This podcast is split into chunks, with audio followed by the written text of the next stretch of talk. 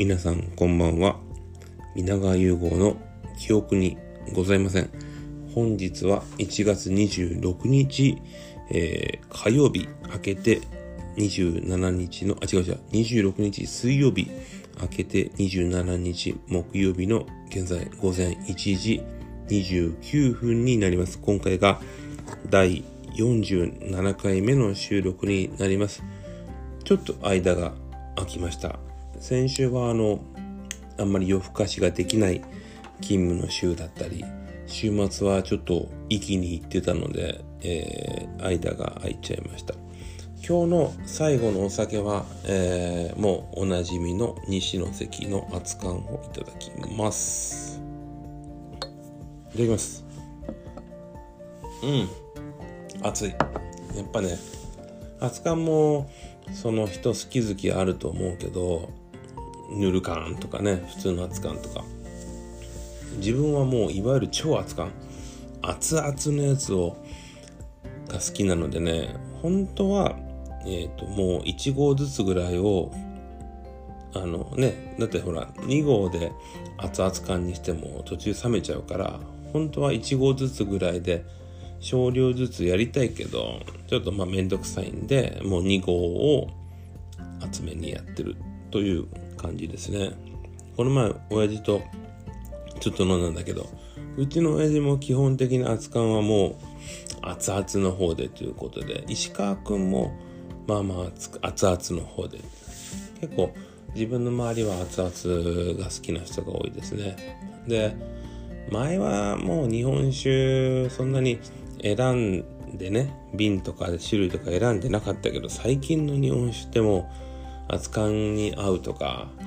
これはもう冷やがいいとか常温がいいとかそういうの書いてあるからね。そういうの見ながら選んでます。うん。今日はでもまあまあ飲んでるから記憶にございませんかもしれない。うん。今日はだからビール飲んでレモンチューハイ飲んでそれから9%のストゼロ飲んで、えー、ハイボール飲んでもう一個なんか変な4%ぐらいの飲んでそういうカンカンの酒を今日は6杯ぐらい7杯ぐらい飲んでての20日なんで。まあまあ飲んでますね。うん。で今日はね何の話しようかなと思ってまあとにかくコロナがまあまあまあひどいんだけどちょっと今日はコロナの話はさておいて映画をですねあのー、いろいろ見れました。マンボウに入る前に見とこうと思ってえっ、と4本ぐらい見たのね。であの自分は映画が好きでただその何て言うのかな。あんまりそういう映画好きだけどこういう見方がいいとかこういうこだわりがあるとかそういうポリシーはそんなにないんだけど唯一あるものとして、えーと、クリント・イーストウッド監督の作品は劇場で見ようと。それはあのもうこの晩年に至って思ってて。というのもイーストウッド監督はもう91歳。ねもう新作撮るたびに今回が遺作だと。遺作詐欺遺作だ詐欺とか言われてるぐらいあのでも91だからね。何があってもおかしくなくて。で自分がその小学45年生から映画を好きになってもうドハマりする経過においてねその経歴においてやっぱりイーストウッド監督との出会いはものすごく大きいのでそういうところの話を今日はしようかなと思ってます。でえっ、ー、とクリント・イーストかクリント・イーストウッドさんを当然知らない方がたくさんいると思うんですけど、まあ、要はもう今91歳ってことでねあの、もともとはその西部劇のまあスターなスターというかねあのー、えっ、とまあ作品名で言うと荒野の、えー、違う夕日の我慢荒野の用心棒。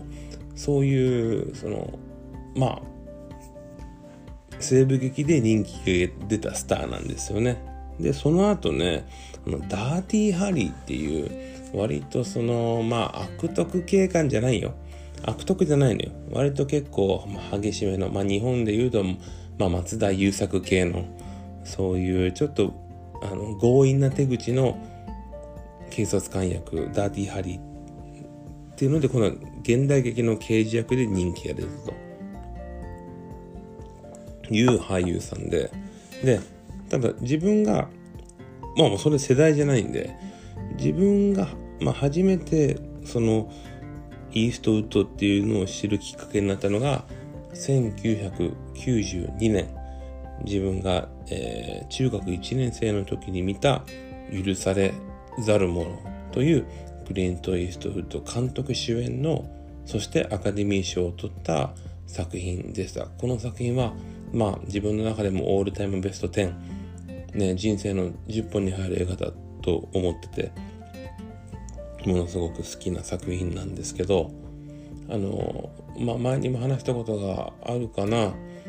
えっ、と自分はその映画が好きになってねなかなかそのなんかそのあそう当時の福岡の映画館っていうのは今みたいな博多駅とかキャナルシティとかそういうあのー、まあ商業施設にある映画館じゃなくてねあのー、まあ中洲っていう繁華街なかなか小学生では一人で行くのはちょっと気が引けるところに映画館が多かったんですよ。で自分の父親に小学5年生の時にね黒澤明監督の「8月のラプソディ」っていう映画を誕生日に連れて行ってほしいって言って親父に連れてってもらってそれから父親に映画館に見たい映画を連れて行ってもらうっていう日々が始まったのね。でその流れでアカデミー賞をやっぱ取った映画っていうのは自分は興味があったんで許されざるものを見たいと。で、えー、見てね、まあ、感動したんですけどあのうちの父親っていうのはまあ無口な人間で何て言うのかな映画を見てもその感想とかをこうしゃべくる人ではねなんか解説したりなんかこう映画のうんちくを話すような人じゃないのよね。ただねその時はその許されざるものを見てで、まあ、夕食食べて夕飯食べて。で帰りのねタクシーの中でね親父がその許されざるものの話をしてくれたんですよ。ちょうど今でも覚えてる。まあその中洲から自分の実家の目の浜ぐらいだからもう車で言うと15分ぐらいなんだけどその西部劇のあり方みたいな話をしてくれたの。でイーストウッドが人気が出た西部劇っていうのは要はねそのインディアン要はそのまあアメリカ大陸に最初に土着でね生活してたインディアンをその西部劇っていうのはまあインディアンを敵とみなしてインディアンが野蛮だからそれをまあ討伐する。アメリカ白人最高っていうそういうスタンスのものなの。西部劇の。当時の主流はね。その後ダーティーハリーみたいな感じでいわゆる男主義。男性が悪をそのねまあ滅ぼすっていうか。本当に男男主義してた映画をに出てたわけイーストとは。でこの「許されざる者」って映画ではあえてねそのそのインディアンをその本当にもう慈悲なく倒してた白人側がねその意志を持ってその何て言うのかなその簡単に命を奪わないというかその命を奪ってよしみたいなところじゃない話に持ってったの。いわゆる今でいう多様性みたいなのを結構示したのがこの許されざるもので実際に最後この許さ許されざるものではイーストウッドを最後近距離で撃ったら倒せるっていう時にその敵役の人は銃を下ろすのねイーストウッドをその打ち負かそうとはしないのなんかそういうその当時の西部劇の背景とか、えー、ダーティーハリーの話を親父にしてもらってすごく分かりやすくてね。それからこのイーストウッドを追っかけ始めました。まあパーフェクトワールドシークレットサービスとかね。あとはえっ、ー、とマリソン軍の橋。マリソン軍の橋に関してはやっぱりそのメリル・ストリープとちょっとこう老いの恋。年を取ったえー、とまあ老け老けラブストーリーっていうかね。そういうところがあったんでやっぱ中学生の時のはねようわからんかったよ。マディソン軍の橋っていう小説がめちゃめちゃ売れて。その映画化なんだんだけど中学生にはちょっと伝わらんかった。でその後あのイーストウッドが、えーと、宇宙の旅に出る「スペースカウボーイ」っていう映画があってそしてえっ、ー、とね2003年に「ミスティック・リバー」ショーン・ペンが主演男優賞を取って、えーと、ティム・ロスが助演男優賞を取って、えーと、アカデミー賞の作品賞も取った、えーと、ミスティック・リバーそしてなんと次の年今度は、えー、ミリオンダラー・ベイビーえー、ヒラリー・スワンクっていう当時まだデビューしたての女優さんがほぼほぼデビューほぼほぼデビュー作で主演女優賞を取ってアカデミー賞も取るっていうもうほんとこうイーストウッド、まあ、全盛期っていうかもうアカデミー賞賞をね総なめにすると。その後まあ父親たちの正常期ね、あと二宮君、嵐の二宮君が出てた、えー、硫黄島からの手紙っていうその第二次世界大戦ものを2つ取ったりもして、そして、えー、2008年、えー、アンジョリーナ・ジョリー主演のチェンジリングも撮ったんだけど、その後、グラントリノという作品を彼は撮りました。グラントリノっていうのは、まあまあ、えー、同じようにねもうイーストウッドがもう老人の廃役なんとかのその廃棄軍人というかベトナム戦争上がりのでその時にやっぱりベトナム人だったり中国人だったりをちょっと虐殺したようなその戦争トラウマを持った老人の役でね。でそれが近隣にねアジア人が住み始めてでその最初はもう軽蔑するんだけど結局まあ交流を持ち始めてみたいな。もうこれこそその今までイーストウッドが出てきた映画では考えられないそのアジア人との交流っていうかねその差別的な意味で言うとイーストウッドっていう人はあの意外にもその共和党主義者だよね。共和党主義者っていうのはそのトランプ側なんですよ、うん、民主党っていうのがそのクリントンだったりオバマだったりするんだけど割と、うん、イーストウッドはあの右寄りというかその共産党の方なのね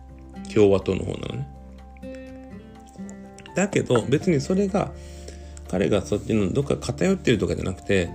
多様性はすごくちゃんと重視しててであのまあなんで今日イーストウッドの話をしてるかというと許されざる者とグラントリノこの日本の映画だけはあの本当に素敵な作品が多い中でのイーストウッド作品で必ず見てほしいなと思う映画です。で、えー、そんなこんなで今回見たのが、えー、暗いマッチョというイーストウッド91歳にしての最新作。あのー、コロナ禍でね、パンデミック、なかなか映画が撮りにくい状況でよくぞもともとイーストウッドは早撮りの名手ということでもう本当にカット割りとかも自分の頭の中に決めてて、えー、リハーサルもほとんどせずにもう一発撮りでやるのねだからもうすぐ映画を撮るから下手したら1年に2本ぐらい映画を撮ってる人なんでまあコロナ禍だろうとパパパッと撮ってくれる、えー、監督ですで今回のクライマッチョっていうのは、え、ー、と、イーストウッドが、まあ本当またまた老人役、主演もします。老人で、当時ね、あの、いわゆるカウボーイで、なんていうのかな、カウボーイの、だから、えー、っと、ちょっと待ってね。もういろいろ、そうそう、ロデオね、ロデオの結構有名な人だったんだけど、まあ馬からの落馬が原因でその栄光は断たれてしまってでもう死がなくもう食いぶちもなく生活してる老人役なんだけどまあ知り合いの、えーと、お世話になった人から実はメキシコメキシコに渡って生き別れの息子を連れ帰ってほしいと。だからまあいわゆるロードムービーですよ。アメリカからメキシコに行ってその生き別れの息子を見つけてアメリカに戻ってくるっていう行って帰ってのロードムービーなんだけどまあまあもちろんあのメキシコに行ってからいろいろいざこざがあるんです。で向こうでそのまあ10代の会ったこともないその知り合いの息子と出会うんだけどこれがまたさっき言ったグラントリノの時みたいにまあアジア人の若者とちょっと心を通わせていくっていうとことちょっと意外に似てたりしてるの。テーマとしては一緒。で今回のクライマッチョはちょっと脚本いわゆるシナリオはちょっと残念なんだけどまあイーストウッドの作品を劇場で見れるっていうのはとてもあの価値のあることだと思います。もうさイーストウッドが今から2本3本取るってことはもう年齢的に難しいからあの、ね世界遺産じゃないけど今のうちに見ていてほしいなと。で、えー、あんまり映画が詳しくない人も許されざるものとグラントリノこの2本だけはあのぜひ見てほしいなと思いますということで、まだ話し足りないので、今日のとりあえず1本目はこれで終わろうかと思います。では皆さん、第2部をお楽しみに。おやすみなさい。